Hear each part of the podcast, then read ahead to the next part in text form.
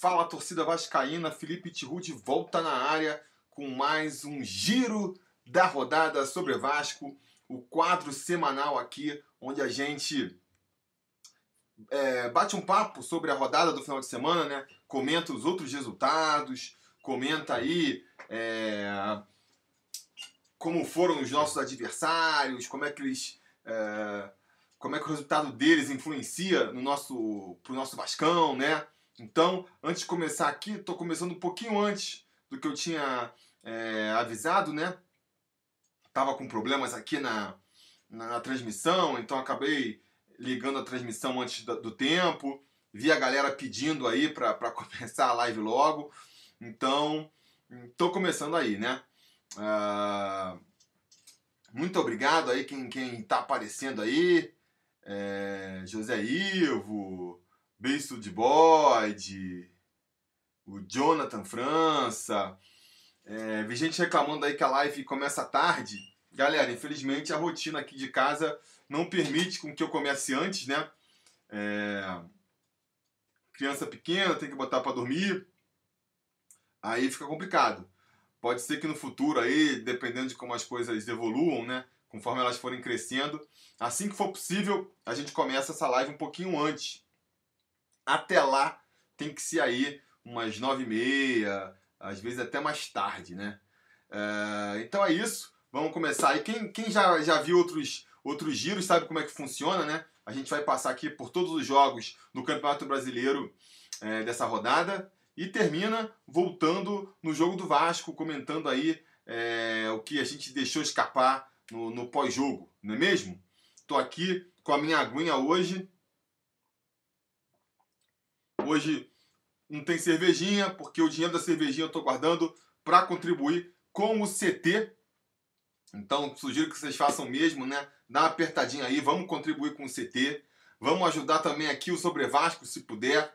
Façam aí, como o, o Arlisson, que já deu aqui uma contribuição no Superchat. Obrigado, Arlisson. Um beijo para você aí e para Jéssica. E obrigado por ajudar aqui a gente a manter esse canal no ar, né? Vocês podem aí se tornarem membros do canal, seja aqui no próprio YouTube, seja lá no apoia.se barra sobre Vasco, ou podem aqui nas lives, né, ajudar com super chat também, é sempre bem-vindo.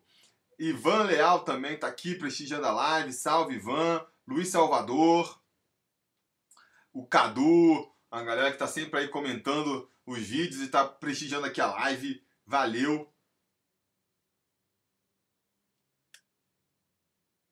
Olha aí o Ramon Basílio falando salve. Estou aqui de novo. Conheci o quadro semana passada e estou ligado de novo. Tamo junto. Valeu, Ramon. Sexta-feira tá contribuindo com o CT. Valeu, isso aí. Vamos todo mundo ajudar. Eu acho que o Vascaíno já, já, já tá com a consciência, né? De que, cara, se a gente não ajudar, se a gente não, não for ainda além de toda a ajuda que a gente já dá pro Vasco, a gente vai ficar cada vez mais para trás, né? Então, é... vamos precisar ajudar por mais que a gente tenha várias ressalvas dessa diretoria, eu tenho várias, acho que a gente tem que ajudar. Olha aí, o Giovanni, Oliveira, boa noite. Estou aqui de Curitiba construindo minha casa essas horas da noite e ouvindo sobre Vasco. Valeu, Felipe. Valeu, Giovanni. Hum. Caramba, é quase 10 horas da noite construindo a casa ainda aí. É isso aí que é dedicação, tá certo. Galera, vamos começar então o giro? Vamos falar dos jogos aqui. Vou passar mais batido por uns, vou me concentrar mais em outros, não é mesmo? É... Antes de começar também, vou fazer aqui uma, uma um protesto público, vamos dizer assim. Porque realmente eu não sou do cara que gosta de ficar falando que o Vasco é perseguido, que o Vasco é, tem um tratamento diferenciado. Mas essa semana, essa semana a gente viu aí mais de um incidente que, que, que cara, é, é, revoltante. Você fica meio bolado assim de acontecer. Vamos lá, vamos, vamos, vamos aqui passo por passo. Primeiro, jogo do Flamengo contra o Palmeiras. A gente vai falar melhor dele aqui quando entrar no giro da rodada. Mas no final, teve uma expulsão lá do jogador do Palmeiras por um pé alto na cabeça do jogador do Flamengo, que foi igual à expulsão do São Paulino lá no jogo contra o Vasco. E aí, olha a, a diferença de tratamento da mídia, né? No jogo contra o São Paulo, todo mundo, nossa, que exagero, não era para ter expulso. é, não era pra, pra tanto, máximo cartão amarelo. E no jogo contra o Flamengo, todo mundo, não, super normal, tinha que expulsar mesmo. Olha aí, o Alisson dos Santos aqui virou membro do canal. Bem-vindo, Alisson. É, o Arlisson, né, que fala. É, aparece depois lá no nosso grupo no, no WhatsApp. Tem o um link aí na, na, na, área de membros. Prestigia lá o nosso grupo. Mas voltando, aí teve esse lance da expulsão do Flamengo. Aí durante a semana rolou lá do, do Flamengo pedir para liberarem um jogador deles daí do, do, da base, da seleção de base, porque porque o Flamengo vai precisar dele. E aí a CBF liberou de bate pronto, não teve discussão, não teve branco falando que ia endurecer, não teve Flamengo tendo que entrar no tribunal. É complicado, né? E agora, mais recentemente, estava vendo aqui uma notícia, passou batido também, se não fosse os vascaínos me apontarem aí, porque na mídia a gente nem viu. É... Tem uma notícia aqui que fala assim, ó. Torcida do Cruzeiro entoa grito homofóbico e o jogo segue mesmo com proibição. Então, quer dizer, o Vasco teve aquela, aquele bafafá todo por conta lá da, da confusão no, com o... Da confusão com o, com o São Paulo e de repente o Cruzeiro também tem e passa batido. Então, assim, são coisas que realmente deixam a gente chateado, né? É, parece que realmente eu não gosto muito dessa teoria de perseguição nem nada, mas o Vasco tem no mínimo, no mínimo, muito pouco prestígio aí com, a, com, a, com as instituições, vamos dizer assim, né? Com CBF, com arbitragem, com, com a própria mídia, né? Estamos sempre aí sendo é, deixados em segundo plano.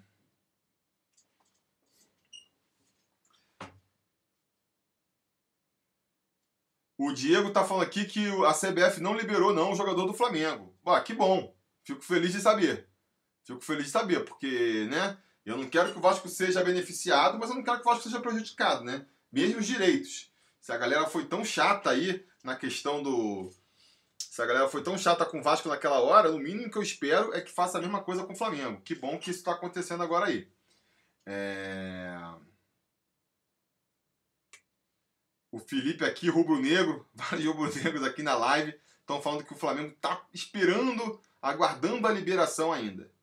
É... Eu queria, mas eu queria ver de qualquer jeito a opinião do, do Branco. O Branco lá, o gestor da base, cadê ele que não aparece aí reclamando do Flamengo, que nem apareceu reclamando do Vasco? Olha aí, agora o Vascaíno Digitais está falando que a CBF liberou sim. Aí já não sei, né? A notícia que eu vi é que tinha liberado, tinha pedido e liberado. Agora tem aí uns, uns flamenguistas falando que não liberou ainda, mas enfim, não sei, né? É... Opa, Jorge Martins aqui, Jorge Martins, também aqui, conselheiro do canal, prestigiando a live, salve. Vamos começar então a rodada. Feito esse protesto aqui, certo? Vamos começar aqui nossa live, vamos começar a debater o, os resultados. A gente tem aí, é, começou essa rodada com São Paulo empatando com o Grêmio em 0 a 0 em casa um resultado ruim pro, pro São Paulo, né? São Paulo que eu estou botando aí como um dos candidatos ao título, é... não poderia ter empatado para um Grêmio, um Grêmio que está claramente focado aí nas Copas que está participando, né? Um mau resultado para o São Paulo, teve um jogador expulso, tudo bem, mas time que quer brigar pelo campeonato tem que superar essas adversidades. Por mais que tenha tido um jogador expulso, por mais que, que o Grêmio seja um adversário difícil mesmo, jogando com a equipe reserva, time que quer disputar é, o campeonato, o título, tem que ganhar jogo em casa. Então foi uma derrapada feia do São Paulo aí, né? A gente lamenta. É... E, enfim, vou, não vou me estender muito mais sobre isso não. É... Bahia 1, CSA 0. Bahia, que vai ser o nosso próximo adversário, né? É... Fez também o dever de casa, ganhou do CSA, ganhou ali é... pela contagem mínima, né? Golzinho saiu lá no final da partida. O Jordi parece que fez mais uma excelente partida, fechou tudo, né? Fechou o gol. Jordi, que é um goleiro que eu acho que a torcida do Vasco não soube valorizar direito. É bom, é bom goleiro, sempre achei.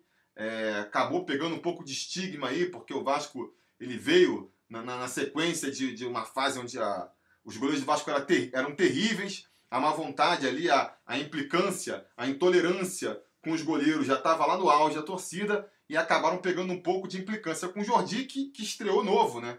Mas desde lá ganhou muita experiência e está mostrando no CSA aí que pode ser um goleiro sim. Ainda vejo gente reclamando, falando que ele não, não poderia ser é, goleiro do Vasco. Eu acho que ele pode ser goleiro do Vasco sim. Disputa a posição claramente ali com o Fernando Miguel. Vai ser interessante se. Vai ser interessante se se ele voltar para o Vasco ano que vem e, e, rolar uma disputa aí entre, entre ele e o Fernando Miguel.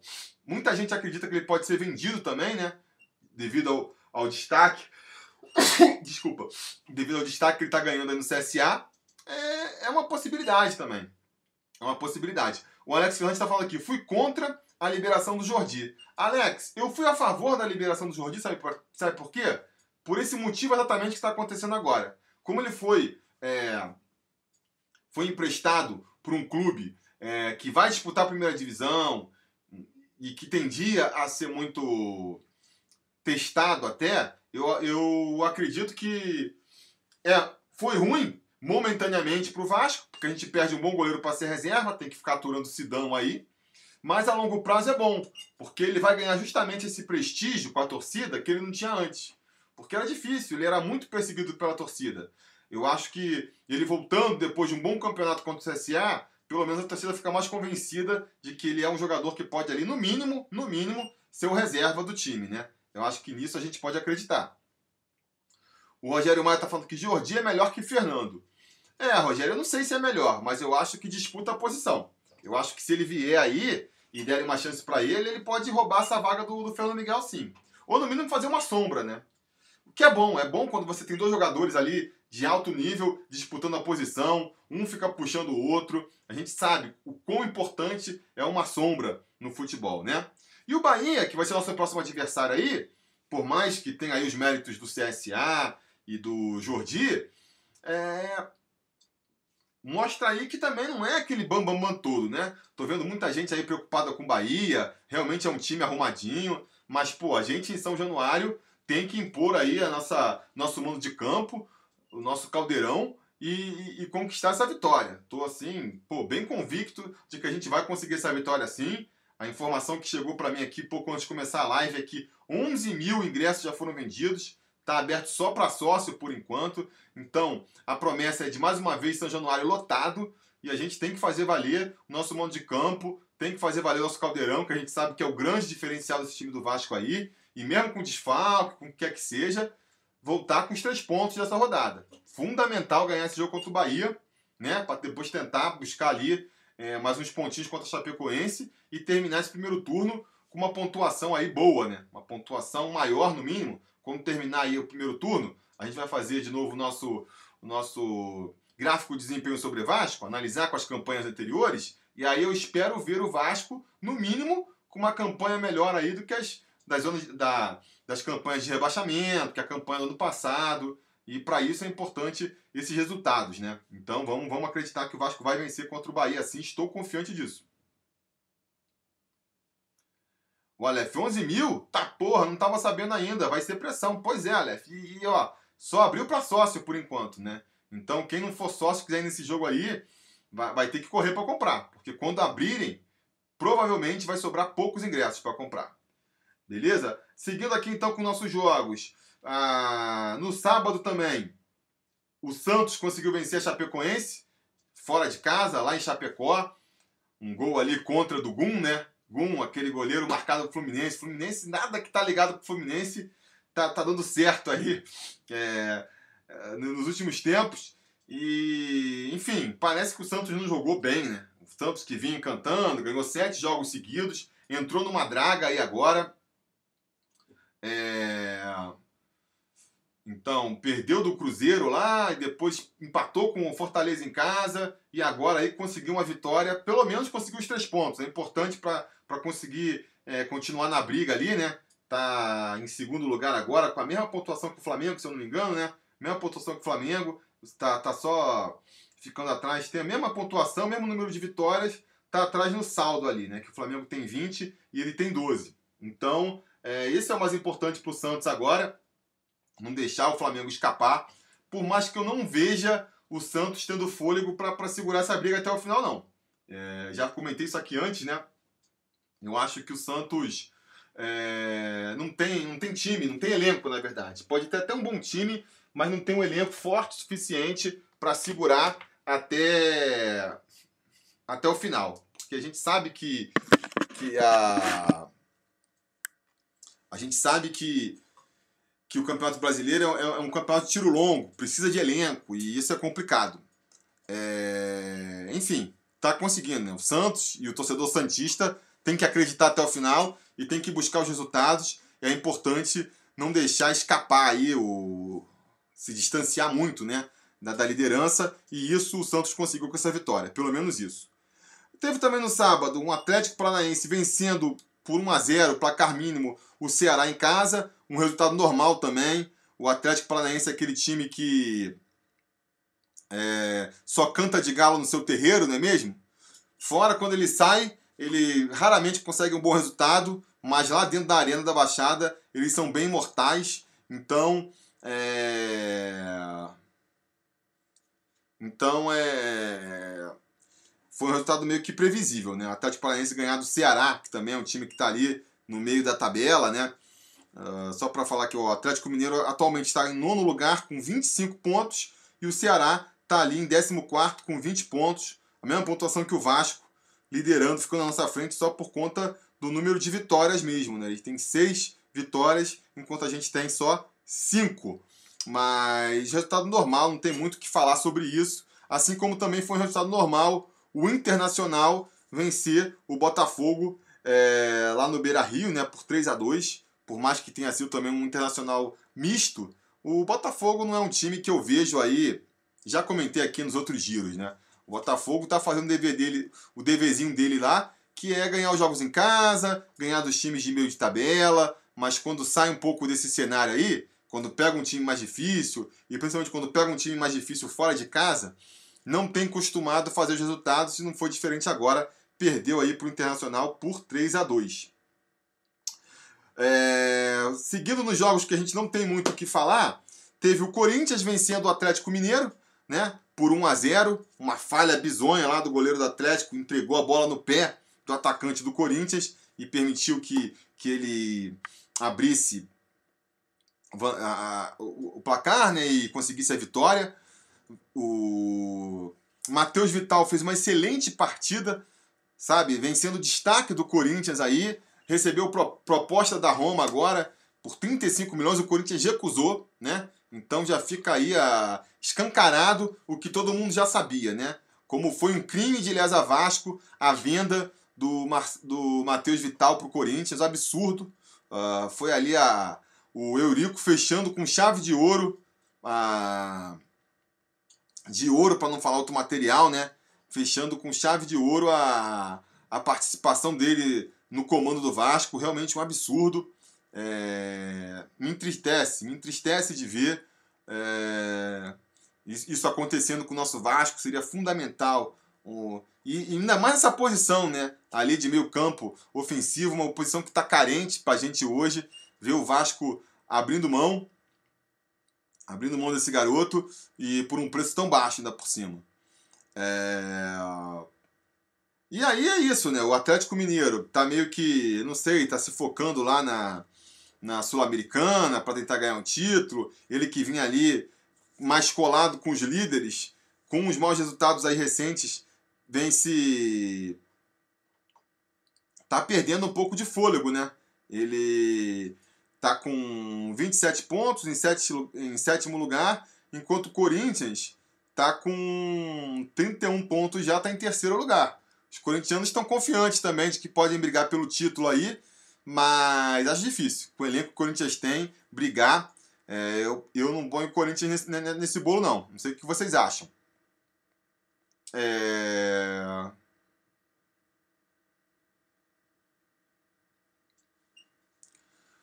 O Alisson dos Santos Feitosa aqui, que é nosso novo apoiador, está perguntando como faz para entrar no grupo.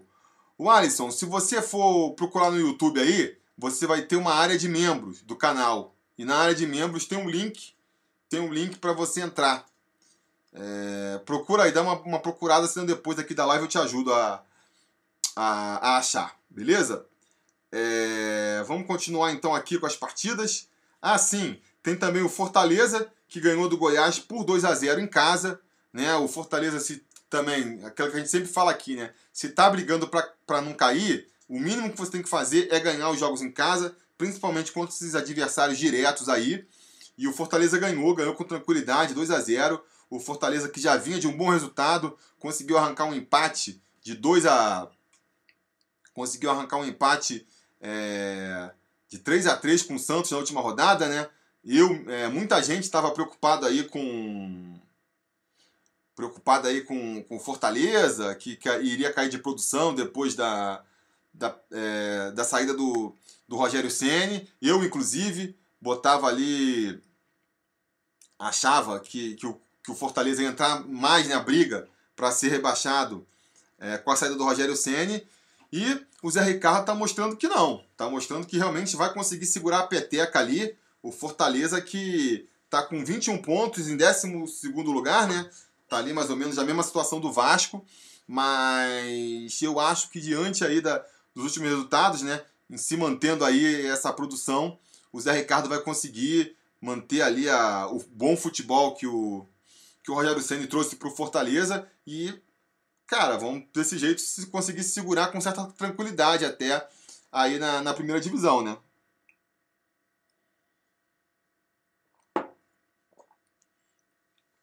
O Ideologia Rock falando que mostra o gol da partida.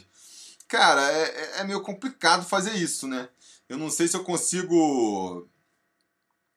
Eu não sei se eu consigo fazer, teria que, que correr atrás desses vídeos. E o mais preocupante é eu fazer isso e acabar acabar sendo penalizado, perdendo aí é, perdendo monetização, né? Isso que me preocupa.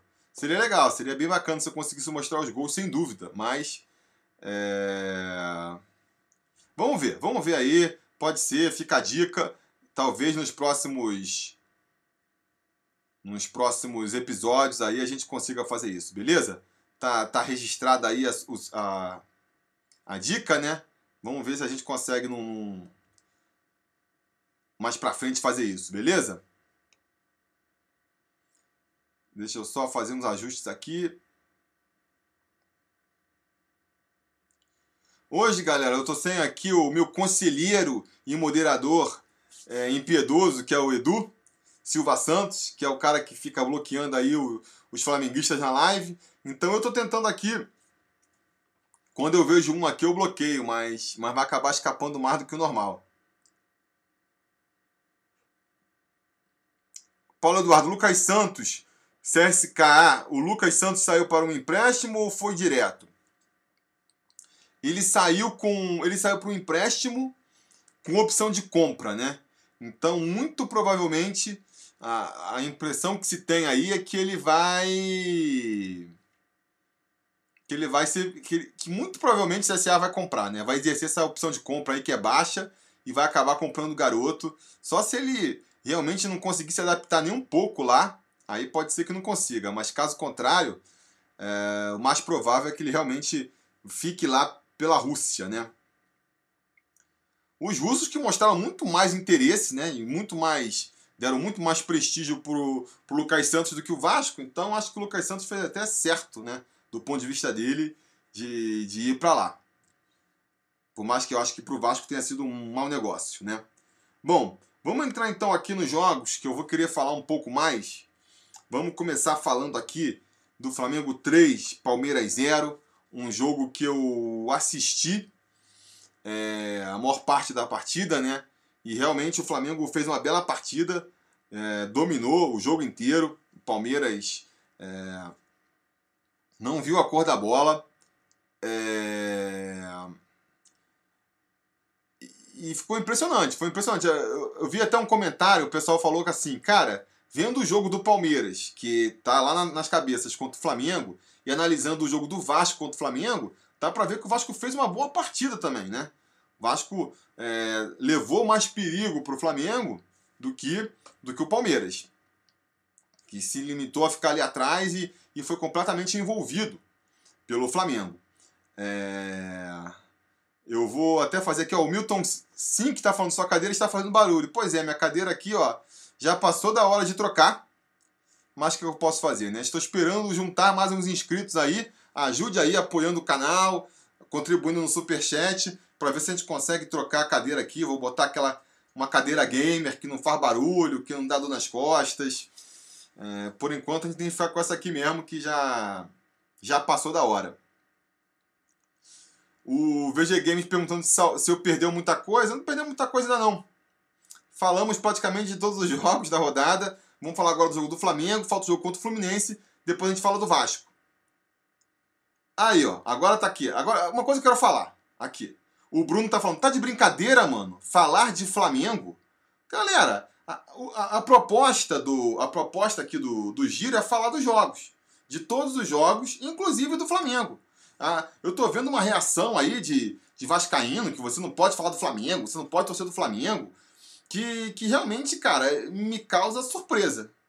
Como assim? A gente não pode falar do Flamengo? É proibido falar de Flamengo agora?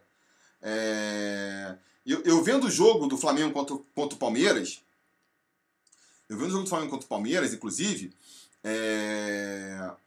me, me causou a preocupação ali de ver o, o Palmeiras, que para mim é um dos candidatos ao título, jogando tão mal né? Porque é, isso é uma coisa também que eu ouvi falar assim, muita gente fala assim, ah, não tem que se preocupar com o Flamengo, não tem que secar Flamengo, meio que querendo é, esvaziar a rivalidade que existe entre Flamengo e Vasco, e eu acho que existe essa rivalidade sim. Eu não vou negar a rivalidade que existe entre Flamengo e Vasco, e eu não nego, por exemplo, que eu estou torcendo para o Flamengo se ferrar, e vejo os jogos torcendo o Flamengo se ferrar. Quero mais que ele perca aí a Libertadores e que ele perca o Campeonato Brasileiro, né? A minha torcida é essa. Eu não vou não vou aqui também, acho que não, não, não precisa fazer um exagero, né? É, não vou me, me descabelar se os resultados não vierem, mas a minha torcida fica sendo essa. E levando isso em consideração, é, quais são as chances aí do Flamengo, por exemplo, ganhar a Libertadores ou ganhar a Copa do, o Campeonato Brasileiro, se você me perguntar. Eu acho que eu acho que é, a Libertadores é mais fácil deles perderem. É mais complicado deles deles ganharem, por quê? Primeiro pela própria é, o próprio sistema do mata-mata, né? É, que, que, que, permite mais, assim, deixa mais aberto, deixa mais equilíbrio. Porque, por exemplo, você pega o Grêmio e o Flamengo, vão se enfrentar agora na semifinal da Libertadores. É, time por time, se você for analisar os elencos, eu acho que o Flamengo é até melhor que o Grêmio. Mas num jogo de mata-mata, dois jogos, um, um, na casa de cada um, é, isso meio que se equilibra, né? Isso meio que se equilibra. Então, é, isso já permite a gente acreditar numa. É, como é que se fala? que ele, que ele possa vencer, né? Porque em dois jogos tudo pode acontecer. A gente já viu o Emelec, que é um time bem pior do que o, do que o Grêmio, quase eliminou o Flamengo, por exemplo. O Flamengo recentemente perdeu de 3 a 0 do Bahia. Se ele vai lá no, na, em Porto Alegre e perde 3 a 0 do, do Grêmio, ele muito dificilmente se classifica, né? E outra coisa, o Alex Fernandes está falando aqui, o Grêmio é mais frio e copeiro, que tem isso também. O Grêmio é um time e um clube já acostumado a jogar é, Copa, né? É um time copeiro, quando se fala, tradicionalmente, e esse time do Renato mais ainda. Foi campeão da Libertadores recentemente e tá aí na semifinal da, da Copa do Brasil, na semifinal da, da Libertadores, então tá mostrando que sabe jogar esse tipo de competição. Então já vai ser um jogo bem difícil, para mim um jogo sem favoritos, Flamengo e Grêmio. E caso o Flamengo passe, é, ainda vai pegar ali só Boca ou River, né? Os, só os dois piores times para se enfrentar numa Libertadores, porque também são muito copeiros e tem toda aquela é, rivalidade, todo aquele jogo especial entre, entre brasileiros e argentinos, que eu acho que os argentinos sabem lidar bem melhor do que, do que os brasileiros, né? O brasileiro cai muito mais na catimba argentina do que o contrário. Então, é, eu acho que é um jogo, uma, acho que é uma competição que está completamente completamente em aberto. Por mais que, que só tenham sobrado quatro times, É um jogo que está completamente aberto. Não vejo o Flamengo como favorito para levar esse título, não. No Campeonato Brasileiro, eu já acho diferente. Porque o Campeonato Brasileiro. porque como é que a gente. O esquema de Copa, até porque são poucos jogos, você precisa ter um time bom para ganhar. Porque se você tem ali 11 bons jogadores, eles já conseguem vencer as partidas. Num campeonato aí de tiro longo, que nem um campeonato de pontos corridos, você precisa ter um bom elenco. Não basta ter um bom time. A gente vê isso no Vasco. Eu acho que o Vasco nem tem um time, um 11 titular tão ruim ali. Mas um dos problemas do Vasco é que quando você tem que, que se desfazer dos titulares, seja em substituições durante o jogo, seja por desfalques, você já perde muito. Perde muito. Então, é, times que têm grandes elencos, que podem fazer gerar o elenco, vão ter esse favoritismo nos campeonatos de pontos corridos. E para mim, quem eu vejo com essas características aí, atualmente, são o Flamengo, o Palmeiras e o São Paulo, né? Só que o Palmeiras, jogando o que estava jogando com o Filipão aí, apesar do elenco ser bom, já estava mostrando que, que, que tinha perdido a liga lá, né? Ah, o, o Filipão não conseguia tirar mais nada do. Não, deixa eu ver aqui, tem uns flamenguistas que vou ver se eu. Calma aí. Bom, enfim. É, é o, o, o, o Filipão não estava conseguindo mais tirar nada do, do time, do, do, time do, do, Palmeiras. Já eram sete jogos né, sem conseguir uma vitória. Então estava mais do que na hora do, do Palmeiras mudar de técnico. É, você vendo o jogo lá do Flamengo com o Palmeiras, você falava, cara, a melhor coisa, a única chance que tem do Palmeiras voltar para essa briga aí, porque elenco para isso tem, é trocando o treinador.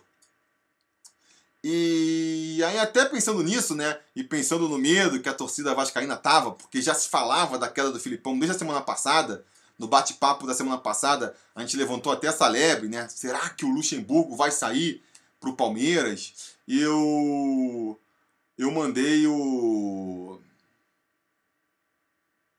eu mandei o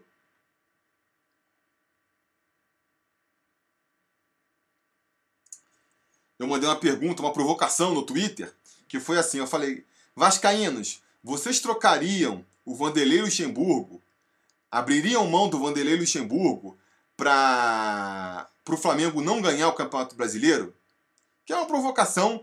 É... Cara, eu tenho 40 anos de Vasco, isso sempre rolou, né? Sempre rolou essa provocação. Você abre mão de um benefício para prejudicar o,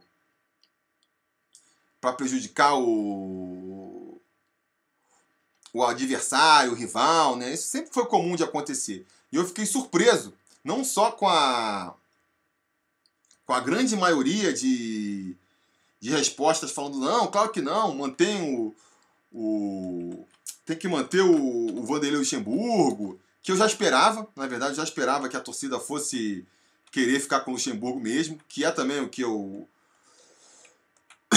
o que eu defendo, né? Mas eu não esperava que fosse ser tanto.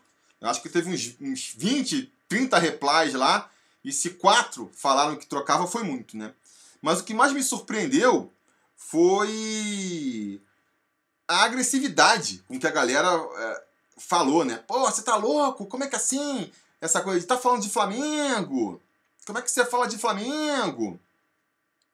Aqui é Vasco, não dá pra falar de Flamengo. Eu acho isso estranho, porque assim, meio que querendo negar a rivalidade que existe entre Vasco e Flamengo. E galera, é. Que nem eu já falei antes, eu acho que, que essa rivalidade existe, não tem por que a gente ficar negando ela, sabe? Ah, ah não se preocupa com o Flamengo. Cara, vou me preocupar, é normal, é natural isso, sabe? É, não, não dá para exagerar, a gente não pode extrapolar, com certeza não, mas.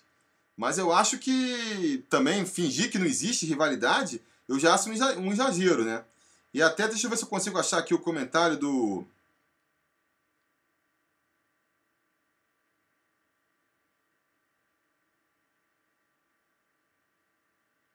Aí o Fabrício lá me, me, falou uma coisa que eu falei, pô, pode crer, né? Ele falou assim: a situação constantemente crítica do Vasco fez com que o senso de rivalidade diminuísse um bocado já nos demos conta de que o mundo do nosso rival é inalcançável para o nosso time no momento.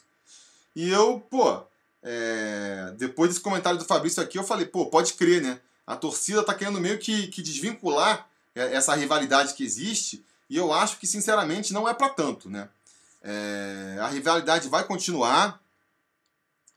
É, eu acho que, com certeza, não dá pra. Calma aí, cara, eu tô tentando deletar aqui uma galera, mas é difícil de falar ao mesmo tempo em que eu removo uma galera.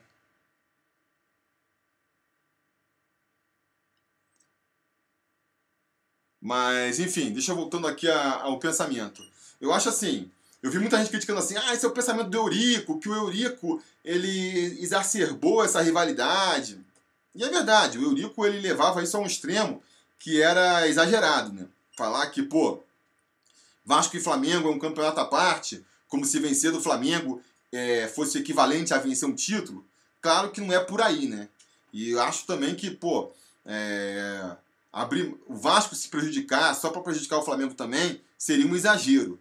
Mas, pô, não liga pro Flamengo, não tem que torcer contra o Flamengo. Aí acho que já tá. É, sabe, o que você tá querendo com isso? Você acha que o flamenguista vai, não vai te zoar porque você tá falando isso? Você, cara, tira seu cavalinho da chuva. Os flamenguistas que você conhece vão continuar te zoando.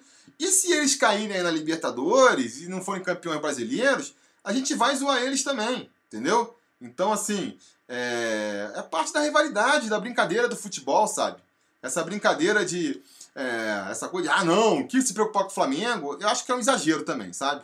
Aquela é, o, o, Eurico exagerava na rivalidade, é, forçando a rivalidade para um lado, mas esse discurso também é, é, esvaziar demais a rivalidade pelo outro, né? É... O cara comentou aqui, ó, cadê? É... Rodrigo Gomes, hoje não temos como rivalizar com os mulambos. É, hoje a gente não tem. Mas eu quero acreditar que no futuro a gente vai voltar a ter, né? E aí quando a gente voltar a ter, se eles tiverem menos títulos até lá, melhor. E mesmo sem rivalizar, se conseguir rivalizar, ah, vou torcer para eles quebrarem a cara mesmo. Cada vez que eles quebrarem a cara, a gente vai, vai zoar. Faz parte da brincadeira do futebol. Tem um monte de amigo flamenguista. Quando o Vasco se ferra, eles vêm, vêm brincar comigo. Eu fico torcendo pro Flamengo se ferrar também para eu ir brincar com eles, sabe? É, sem exagero, sem levar pra briga, nem nada disso eu acho legal e eu vou continuar torcendo, sabe? Contra. E vou ficar vendo e não vou ficar falando assim, ah, não ligo pro Flamengo, não tô nem aí pro Flamengo. Claro, minha preocupação principal é o Vasco. Mas. Mas não dá pra extrapolar também, né? Assim como.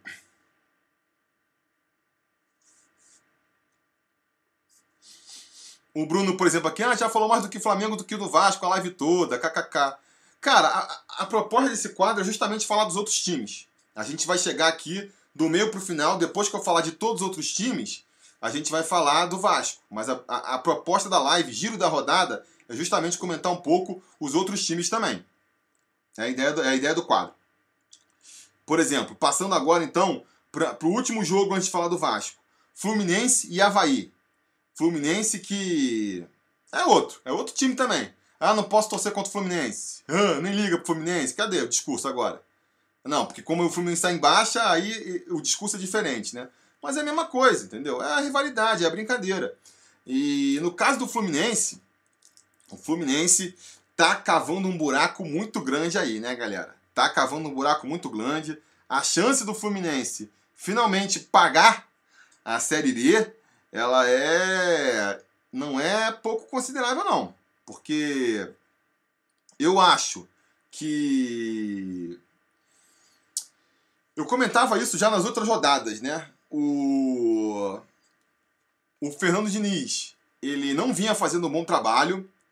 Ele não vinha fazendo um bom trabalho no, no Fluminense. Porque queria implementar um estilo de jogo que precisava de um time muito mais qualificado do que o Fluminense tinha.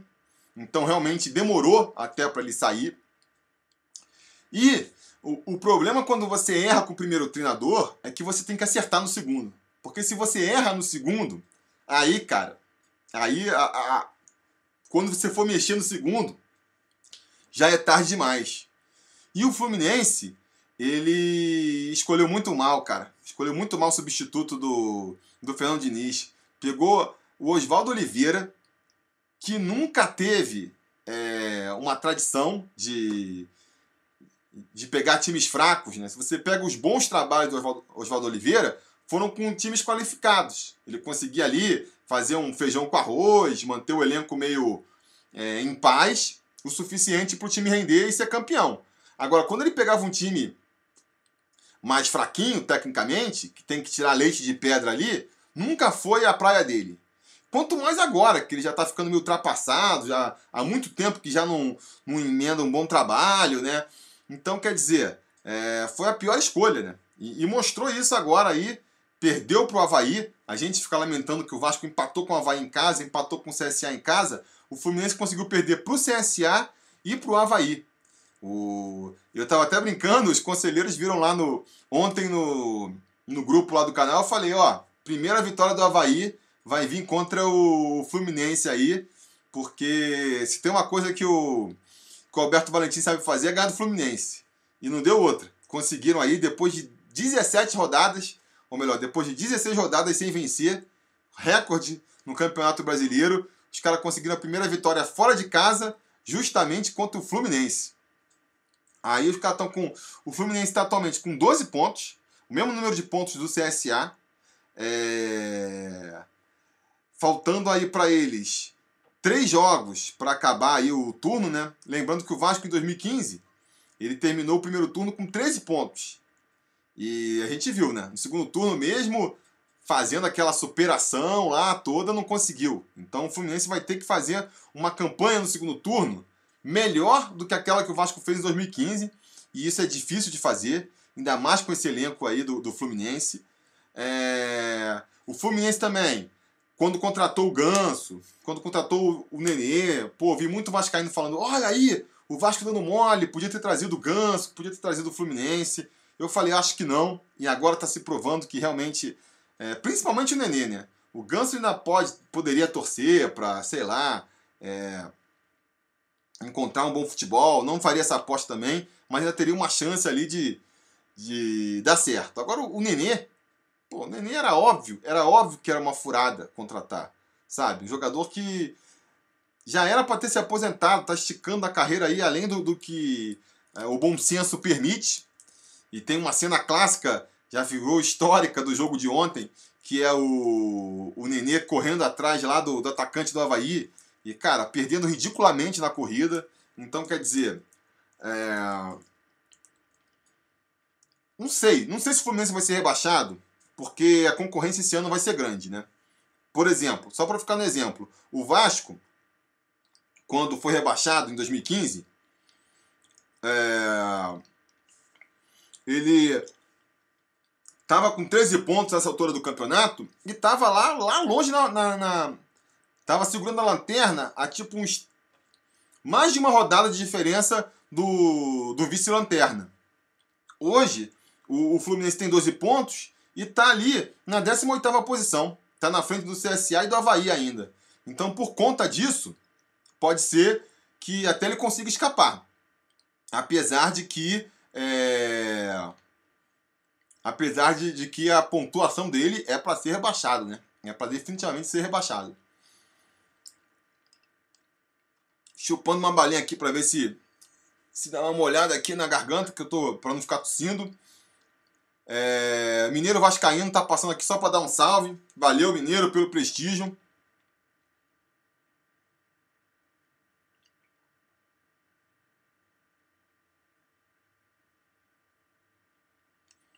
É, então é isso, galera.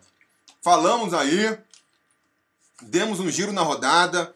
Vocês querem comentar aí alguma coisa para sobre os outros jogos ainda? É, o Ivan Léo tá falando aqui, esse ano a nota de corte para cair vai ser baixa. Também acho, Ivan, acho que vai ser bem baixa. Eu acho que o Fluminense pode se agarrar nisso, né? Rodrigo Gomes está falando aqui, o Fluminense já caiu. É, eu acho que não por conta disso. Eu acho que não por conta do dessa nota de corte que vai ser baixa, entendeu? Pode ser que ele consiga com uns 40 pontos ali fugir de repente, né? Olha aí o Milton Sink, novo membro do canal, bem-vindo. Né? Tava reclamando ali do barulho da, da cadeira. eu reclamei que eu falei que precisava de ajuda para comprar uma cadeira nova, ele se solidarizou e virou membro aí. Bem-vindo, Milton. É... Rodrigo Ferreira perguntando qual a minha opinião sobre o Clayton. Eu vou fazer um vídeo, Rodrigo, melhor falando, mas cara, não tenho grandes expectativas sobre o Clayton. Não acho que é o tipo de estratégia que o Vasco deveria fazer, ficar pegando jogador emprestado, aposta, sabe? Se você quer fazer, quer pegar um jogador emprestado, que não tem como render, não tem como fazer um campeonato, como é que fala, a longo prazo, um planejamento a longo prazo, tem que ser pelo menos um cara que vá pelo menos um cara que, que, que tenha certeza de que vai trazer o resultado, né? Por exemplo, você trouxe lá o. Você trouxe, por exemplo, o Rossi. O Rossi é o melhor exemplo. Ele vem por empréstimo. Dificilmente ele vai ficar pro ano que vem, porque para comprar o passe definitivo dele é caro pra caramba. Mas ele era uma aposta mais ou menos garantida, porque a gente viu ele ano passado pelo Inter. Sabia como ele estava atuando. Então, beleza, né? Nessa condição, ah, vou trazer o cara, eu sei que ele vai ficar só esse ano, mas pelo menos ele vai conseguir fazer o time melhorar esse ano. Agora, você trazer um cara por empréstimo, que há quatro anos não joga bola direito, sabe? Apareceu no Figueirense bem lá, mas depois nunca mais se acertou em lugar nenhum. Aí o cara vem até o final do ano. A chance desse cara não funcionar é grande. E se funcionar, e se por acaso o Vasco conseguir é, ressuscitar o Cleiton, no final do ano ele volta lá pro Atlético. Quem vai faturar com o ressurgimento do jogador vai ser o Atlético Mineiro. Então, não sou a favor desse tipo de aposta. Eu acho que para apostar um jogador, aposta no jogador que é seu. Pega alguém da base lá, né? Pra mim tinha muito mais chance de dar certo. Agora, uma vez que veio, vamos torcer para ele realmente redescobrir seu futebol no Vasco, né? De repente encaixa no Vasco e tal. Vamos ver. Milton Sick falou: virem membro, estamos juntos. Valeu, Milton. Depois pinta lá no nosso grupo do WhatsApp.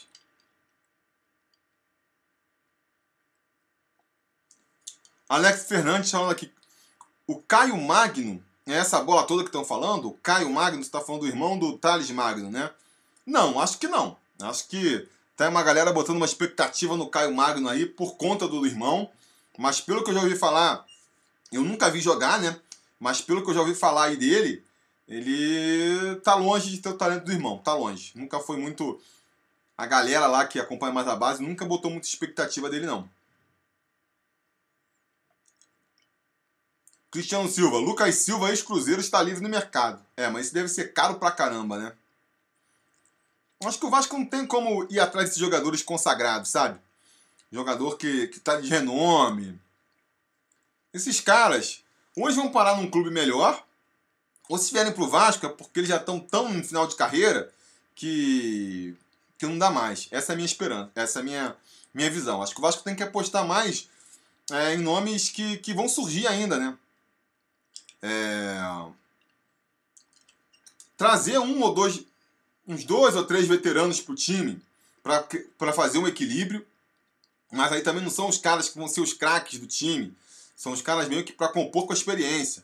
Como é o caso do Leandro Castan, como seria o caso ali do Ramon, se estivesse jogando, né? Até o próprio Fernando Miguel. São jogadores mais velhos, experientes, que tem um perfil de liderança ali que pode ajudar. E o resto é apostar ou na base ou em jogadores novos, ainda que estão surgindo em outros times. Que tipo de perfil? Os jogadores da base estão subindo. O Raul, né? Que é um jogador novo é, e está crescendo no Vasco. O próprio Pikachu, um jogador que veio. Não vai virar um craque de repente, mas vira um jogador que contribui mais para o time do que ficar insistindo com esses veteranos aí, sabe? Que já tem nome, tipo Marquinho, Bruno César. Valdívia, que nem, nem é veterano, mas joga como se fosse, né? É, esse é um dos problemas do Vasco. Inclusive, eu vi muita gente. Ivone Leal, se souber procurar, acha jogador em início de carreira em time médio. Vídeo Pikachu no Paysandu. O melhor jogador no fundo do poço. Pois é, Ivan. É, um exemplo que todo mundo fala, e é verdade, porque foi assim. Foi o. O. Caraca, qual é o nome dele agora? aquele meio campista que estava no Londrina e depois foi pro Bahia e está no Palmeiras agora. Esqueci o nome dele agora. Vocês vão me lembrar aí com certeza.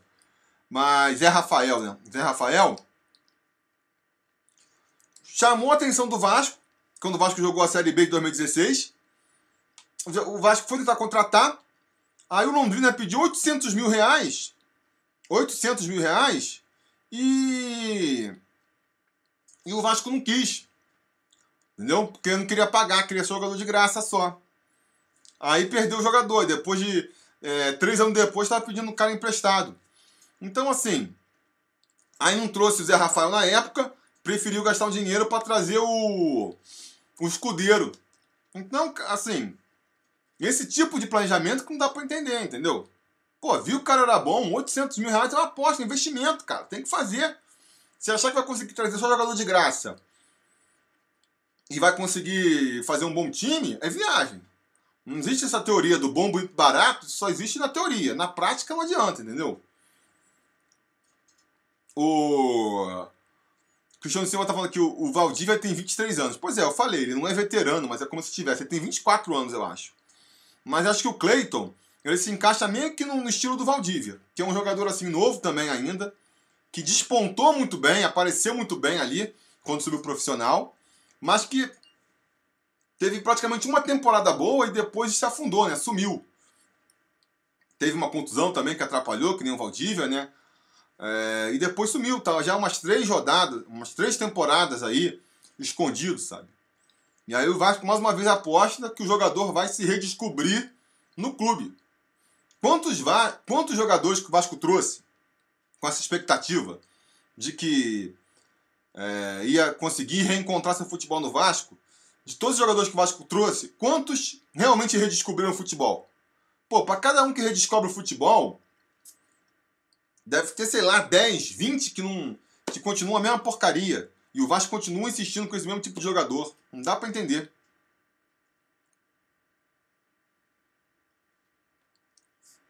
O Hélio Souza falou aqui: se não tem como contratar um jogador consagrado, também não deve trazer jogador tipo aposta. Sobre apenas uma opção, base.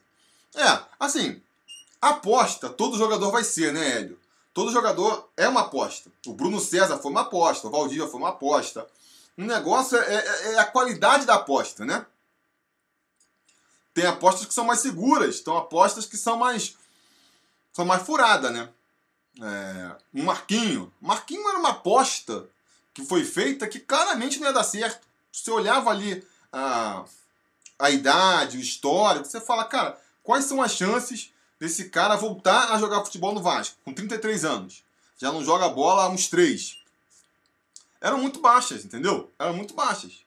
É, você pega o, por exemplo, um Lucas Mineiro.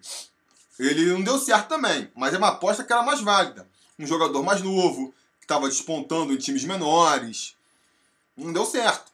O Raul foi uma aposta também. É, tá dando mais certo, entendeu? Outra coisa, se eu contrato um jogador novo, também não dá para esperar que ele já entre é, fazendo a diferença no time. Muitas vezes leva um tempo. O Raul a gente está vendo, né? Agora ele está começando a se encontrar no Vasco. Muita gente já criticava ele, então tem que ter paciência também. Esse, é, essa é a questão. É, o Breno está falando aqui, o problema não é aposta, o problema é um clube viver apenas de aposta. Eu digo mais, o, o, o Breno, o problema é a qualidade das apostas. Eu, eu, eu, eu insisto com isso o Vasco, ele faz apostas que tem muito pouca. Ele paga muito caro em apostas que tem muito pouca chance de dar certo. Você pagar é, o que está pagando no Bruno César, sendo que ele vinha de três anos sem jogar. Entendeu? Sendo que a gente sabia que ele tinha problemas físicos. Aí. Sabe, tá apostando muito alto. E a chance de dar retorno é muito baixa. Esse tipo de aposta não dá para fazer. Você apostar num moleque da base, o moleque da base também é uma aposta. Só que é um jogador que já está lá, é um jogador que vai ser muito mais barato. É um jogador que, se não funcionar, você pode mandar de novo para base. Então, a aposta que envolve muito menos risco. Essa que é a verdade. O Alisson dos Santos Feitosa está falando aqui. Segundo o campeão, em 2020, o Vasco terá dinheiro para investir. Você acredita nisso? Olha, o Alisson, eu acho que o pensamento do Campelo vai ser esse, porque é, isso aí é normal no Vasco, né? Ano de eleição é o ano que os caras separam para investir mais dinheiro. Com certeza o Campelo ele vai querer fazer um bom time ano que vem, no ano que vem, para tentar uma reeleição, possivelmente, né? Se todo mundo vai falar, pô, não tem chance, não tem chance, mais ou menos. Se de repente o Campelo monta um bom time aí, né? E começa a dar resultado no, no, no futebol, muitos torcedores podem se deixar levar por isso. Então eu acredito que ele vai fazer essa aposta, vai tentar montar um bom time aí para é, para tentar uma reeleição, entendeu? Então eu acho que, que é, ele vai buscar fazer um time mais competitivo, sim. Se ele vai conseguir, se ele vai ter competência para isso, aí a gente não sabe, né? Se ele for apostar tudo num, num, novo Bruno César, por exemplo, vai quebrar a cara. Mas que eu acho que ele vai abrir mais, mais o bolso, ele vai sim. Estão uh, reclamando aqui que tem muito bulambo na live. Pois é, é o que eu estou falando da rivalidade. Eu não consigo, infelizmente. É, os meus moderadores aqui, eles não vieram hoje. Então tá mais difícil de, de, de cortar a zinha aí do, dos urubus. Mas serve para mostrar meu ponto, entendeu? Essa coisa de, ah, não tem que pensar no Flamengo. O que, que você fica falando de Flamengo? Olha aí, os flamenguistas estão pensando no Vasco. Os flamenguistas estão lá na frente, estão lá disputando Libertadores, estão lá disputando é, campeonato e estão aqui. Não se esquecem do Vasco, entendeu? Não se esquecem do Vasco. Então, essa rivalidade existe, não dá para negar, entendeu? É... Fazer só um último comentário aqui que eu anotei, a gente já vai caminhar aqui para o final da live, que já estamos chegando em uma hora de live. É... Então, eu acho assim, é... eu vi muita crítica, por exemplo, de que o Vanderlei Luxemburgo errou nas substituições, né? E realmente não dá como negar, não tem como negar que as substituições do Vasco aí no jogo contra o Cruzeiro é... derrubaram a, qualidade do time. Agora, o que eu tenho comentado muito é o seguinte: o Luxem... A única chance do Luxemburgo não errar nas substituições é se ele errar na escalação. Porque o Vasco, ele tem no máximo 11 para escalar ali, né? E esse é um problema. A gente tirou ali os 11 titulares, a qualidade já cai muito. Já cai muito. Só você comparar. Pega aí, ó. Do goleiro ao ponto esquerda, como se falava antigamente. Fernando Miguel é um goleiro ali que traz uma segurança pra gente, né? É, acho que todo mundo concorda com isso. Por mais que possam questionar aí é, se ele falhou ou não no gol contra o Cruzeiro, de maneira geral, é um goleiro competente. Se ele não pode jogar, quem tem para jogar? O Sidão, que só de falar o nome aqui já me arrepio todo, ou o Alexander, que é um garoto, garoto que tem muito potencial, mas é, é muito novo ainda, né? Na lateral direita, se sai o Pikachu, tem o Cáceres. Acho até que cai um pouco a qualidade também, mas nem tanto, comparado com outras posições aí. É, mesma coisa pode falar do, do Castan ali. Na, no lado esquerdo é até mais tranquilo. As substituições que a gente viu é, por conta do jogo do Cruzeiro são mais tranquilas. O Castan, se sai para entrar o Ricardo Graça, eu acho que consegue segurar as pontas. O Henrique, se ele sai ali para entrar o Danilo, também, a gente nunca sabe qual dos dois é o melhor, né? Mas, por exemplo, pelo lado direito, se sair o. Se sair o Henriquez e o cara quiser. E o Luxemburgo quiser botar um, um zagueiro destro ali, já ferrou. Porque o Breno não tem condição, vai ter que apostar no Erle. Já cai muita qualidade. O Richard, muita gente critica. Mas se sair o Richard, não tem quem botar de primeiro volante. A gente vai ter esse problema contra o Bahia aí. Vai ter que possivelmente é, recuar o Raul e aí perde o Raul lá na frente, que tem se mostrado uma qualidade. Tem se mostrado ali é, uma qualidade dele, entendeu?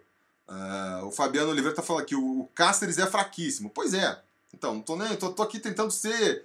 É, como é que se fala? Não ser nem muito crítico, né? É, Raul, se sair, um dos melhores. Se sair Raul, se sair Marco Júnior, quem que vai entrar no lugar? Um Andrei, um Felipe Bastos, já, já cai de qualidade, entendeu? Já cai de qualidade. Na frente também. Vai sair o Rossi e vai entrar quem? Para sair o Rossi tem que adiantar o Pikachu, tem que botar o Cássio lá atrás. Saiu o Thales Magno, vai botar quem no lugar ali? Marquinho, sabe? Saiu o Marrone, vai botar quem? Vai botar o Thiago Reis? É... Para mim não tem jeito. O time, a gente fica reclamando, muita gente reclamou do Marrone, tinha que sair, tinha que sair. Ele ficou suspenso contra, contra o Flamengo, a gente viu que piorou o time. Piorou o time. Eu vejo muita gente criticando o Richard. Vai sair, vai piorar o time também. Então, assim, não tem muito jeito. É, tem esses 11 aí que estão dando conta e é isso. Sair um desses já complica muito, já complica muito. E não tem como também não mudar, né? Porque o time cansa, tem que trocar alguém. Então é um, é um problema que o Vasco tem que enfrentar. Um elenco limitado, é, foi mal montado, né? foi mal montado. É, muita gente tem comentado aí, né? Como os reservas do Vasco, eles custam mais caro que os times que o titular. A gente tem aí se pegar jogadores que são reservas, que só entram no final das partidas, pegar o Bruno César, pegar um Valdívia, um Marquinho, é, você já tem um milhão aí de gasto de salário com esses caras. Pegar os caras que nem estão jogando, aí já é mais um milhão. Então você tem ali. A folha do Vasco é de 4 milhões, mais ou menos, por mês. 2 milhões mal joga. Entendeu? É, aí é complicado. O time foi mal montado, o elenco foi mal montado e não tem como corrigir isso agora mais. É ficar com isso aí até o final, né? E torcer para o ano que vem o trabalho ser mais bem feito, né? É... Ah, tô vendo que o Silva Santos chegou aí, bloqueando geral. Boa, valeu, valeu Edu. É... É... Mas voltando aqui, eu só acho o seguinte, né? O, o Vanderlei Luxemburgo ele falou aquela história de ah, o time é esse mesmo aí, não pode queimar Valdívia, não pode queimar Bruno Senna, não pode queimar Marquinho. Eu acho que esses caras. Ninguém tá queimando esses caras. Esses caras estão se queimando. Essa é a verdade, entendeu? E eu acho sim que poderia apostar mais na base. Para apostar nesses caras, podia apostar mais na base. Mas fora isso, não tem muito como fugir, não, né? Então aqui, ó, o VG Game tá perguntando como eu armaria o time contra o Bahia. Cara, tem que pensar. Ali atrás não tem muito mistério, né? Fernando Miguel, Pikachu, o Henriquez, o Castan. E eu escalaria o Danilo. Ele fez uma boa partida contra o Cruzeiro, na minha opinião. Tem a bola parada ali como diferencial, então eu escalaria ele. Para primeiro volante, eu anteciparia o Raul mesmo, paciência. Eu vejo muita gente falando ali, aconselhando de escalar o Felipe Bastos. Para mim seria uma temeridade botar o Felipe Bastos de primeiro volante. É, quando ele entrou, ah, o destaque dele é, foi muito mais pela presença dele no ataque, né? Aparecendo na frente para fazer gol, lançamento. Então, muito mais para agir como um armador do que como um marcador, porque marcando ele dá muito espaço, não tem ali velocidade. Então, teria que ser o Raul mesmo.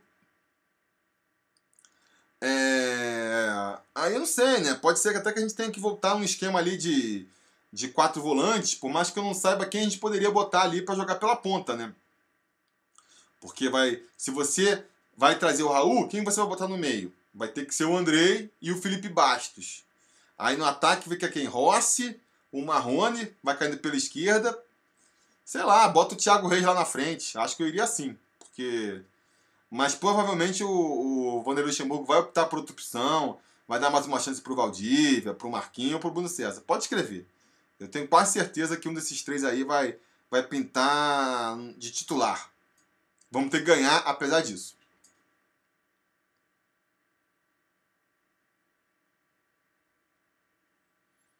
Deixa eu ver aqui. É... Ah, tem o Marco Júnior também, é verdade. O, o Rodrigo, acabei esquecendo. Raul, Andrei e Marco Júnior. É verdade, é por aí. É Raul, Andrei e Marco Júnior. E aí, se quiser botar um, sei lá, de repente ele bota um Felipe Bastos ali, bota o Marco Júnior pela esquerda. É, eu acho que eu iria, eu acho que eu iria de Raul, Andrei e Marco Júnior daria mais uma chance pro, pro Thiago Reis lá na frente. Começar jogando, né? Que aquele primeiro momento, quando o Vasco vai para cima, a bola vai rolar mais perto da área do Bahia, tentar ver se ele faz diferença. Porque botar ele só no final do jogo, que nem eu vivo comentando aqui, eu acho que, que não dá certo. O, jo, o Jocélio Cordeiro, o Vasco está a 7 pontos do G6, muito perto da Liberta. Pois é, mas aí é o que eu comentei, né? É, comentando aqui também. O problema do Vasco é que para conseguir tirar esses sete pontos aí, ele vai precisar de emendar uma sequência de três, quatro vitórias seguidas. E essa é uma dificuldade do Vasco, né? Então fica aí o a pergunta, né? O Hélio Souza, para cada aposta do tipo citada, por exemplo, Marquinho, Bruno César, Lucas Mineiro, Paulão, Eraso, Cáceres, Vinco, William Maranhão, Fabrício e outros, custa um mil. Três jogadores já dariam mais. É, pois é. Eu acho assim. é- Essa teoria de que você pega aqui, por exemplo, vamos supor, ah, em vez de contratar o Marquinho, o Bruno César, o Lucas Mineiro, o Paulão, lá, lá, lá, lá, lá, pega todo esse dinheiro e contrata o Daniel Alves. Eu não sei se funciona muito, porque o Daniel Alves ia querer vir pro Vasco. O cara, quando é muito bom, ele. Ele tem muitas opções, né? E aí provavelmente vai optar por um time que tem uma estrutura melhor, que tem um time mais competitivo, que ele tem a garantia de que vai receber em dia. Então é, eu acho difícil esse raciocínio. Então é o que eu sempre falo, né? Sempre que, quando, por exemplo, contrataram o Marquinho, eu fui contra. Eu falei, cara, o Marquinho dá pra ver que não vai funcionar no Vasco. Dá pra ver que não vai funcionar. Aí é, eu ouvi muito esse tipo, o, é, o contraponto assim, ah, mas o Vasco não tem dinheiro, você quer que contrate quem? E a minha resposta é, cara, se não tem dinheiro, se não dá pra contratar um cara bom, então não contrata ninguém. Aposta no moleque, que nem o Ramiel tá falando aqui, entendeu? É, não precisa contratar jogador ruim só porque não dá pra contratar jogador bom. Eu entendo, não tem dinheiro, não tem o que lá, não consegue contratar jogador bom, beleza, entenda esse raciocínio. Agora, você não precisa contratar jogador ruim por conta disso. Pega, o moleque, pega os moleques da base. Na pior das hipóteses, vai ser ruim, mas vai ser mais barato. É, esse é, é- é- é o raciocínio, né? Beleza, galera? Vamos nos encaminhar aí pro final da live? Já ultrapassamos aí uma hora de live. É... Então.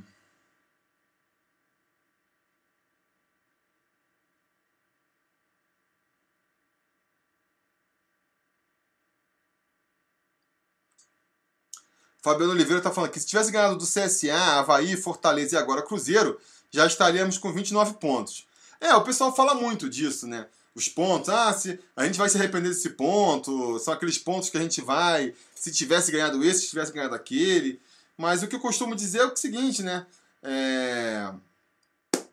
Time que. Todos os times, quem terminar em segundo lugar lá no, no final da competição, vai ficar lamentando dos pontos perdidos. Porque na verdade, é, quem dá menos mole é que vira campeão, né? Essa que é a verdade. Então o Vasco, se tivesse ganhando todos os jogos aí em que teve chance de ganhar, era um time que estava disputando o título, sem dúvidas.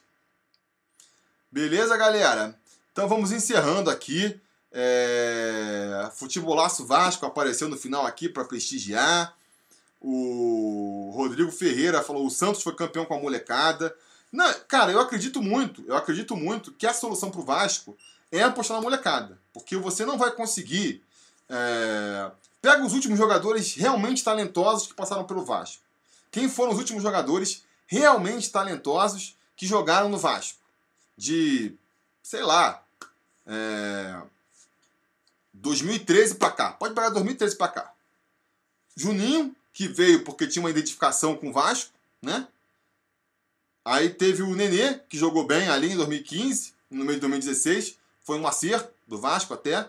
Mas você vai pegar os outros, grandes nomes, é muito da base. Muitos são da base.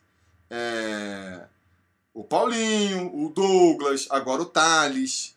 É muito mais fácil de você conseguir um talento na base do que no mercado. Trazer um cara já pronto. Um talento já pronto de fora. É muito difícil. Então, eu acho que dá para fazer sim. Você, que nem eu falei, contrata aqui um. Traz uns três ou dois veteranos para fazer ali, só para dar uma mescla, né? E aí eu apostaria em veteranos que tem uma, uma identificação com o clube, que nem o Vascaínos Digitais está falando aqui, o Souza, o Allan Kardec, o Alex Teixeira, né? Tá falando dos caras que. é, E o resto, cara, da base. Manda a galera da base.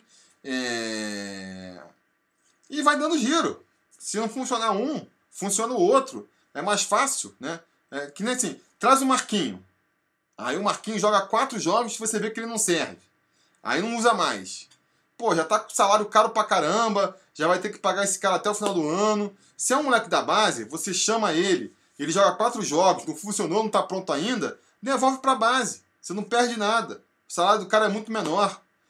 Então, assim, ah, cara, é tão óbvio isso que a gente tem que, que admitir que não é só falta de visão que faz o Vasco seguir para outro caminho, né? Deve ter interesses escusos aí por trás. É o único é a única justificativa que eu encontro.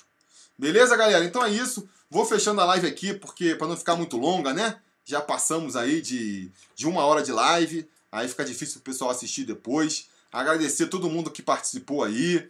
É, o pessoal que, que virou membro durante a live, o que contribuiu no Superchat. Muito obrigado por vocês. É, e também a galera que só contribuiu aqui é, assistindo e comentando no chat também. Fundamental. Beleza, galera? Vou tentar voltar com uma live amanhã. É, com uma live não. Vou tentar voltar com um vídeo amanhã. Se tudo der certo, nada der errado, amanhã vou soltar um vídeo aí falando melhor a minha opinião sobre a contratação do Clayton. Vai estar tá envolvendo muito de que eu já falei por aqui. Quinta-feira a gente tem nosso bate-papo. E na sexta-feira já solto aí é, um preleção para o jogo de, de sábado do Vasco, né? Esse deve ser a programação do canal para o resto aí da semana, se tudo der certo se eu conseguir manter a, a programação certinha, para vocês ficarem serem avisados de quando os vídeos vão ao ar. É importante que vocês curtam o vídeo, liguem as notificações, tem que ser inscrito, né? Se inscreve no canal, curte o vídeo, liga as notificações para o YouTube saber que vocês querem mesmo serem avisados quando tem vídeo aqui do novo do, do, do Sobre Vasco. Senão ele acha que vocês não ligam tanto, beleza? Então é isso, galera. Muito obrigado a todo mundo que participou e a gente vai se falando.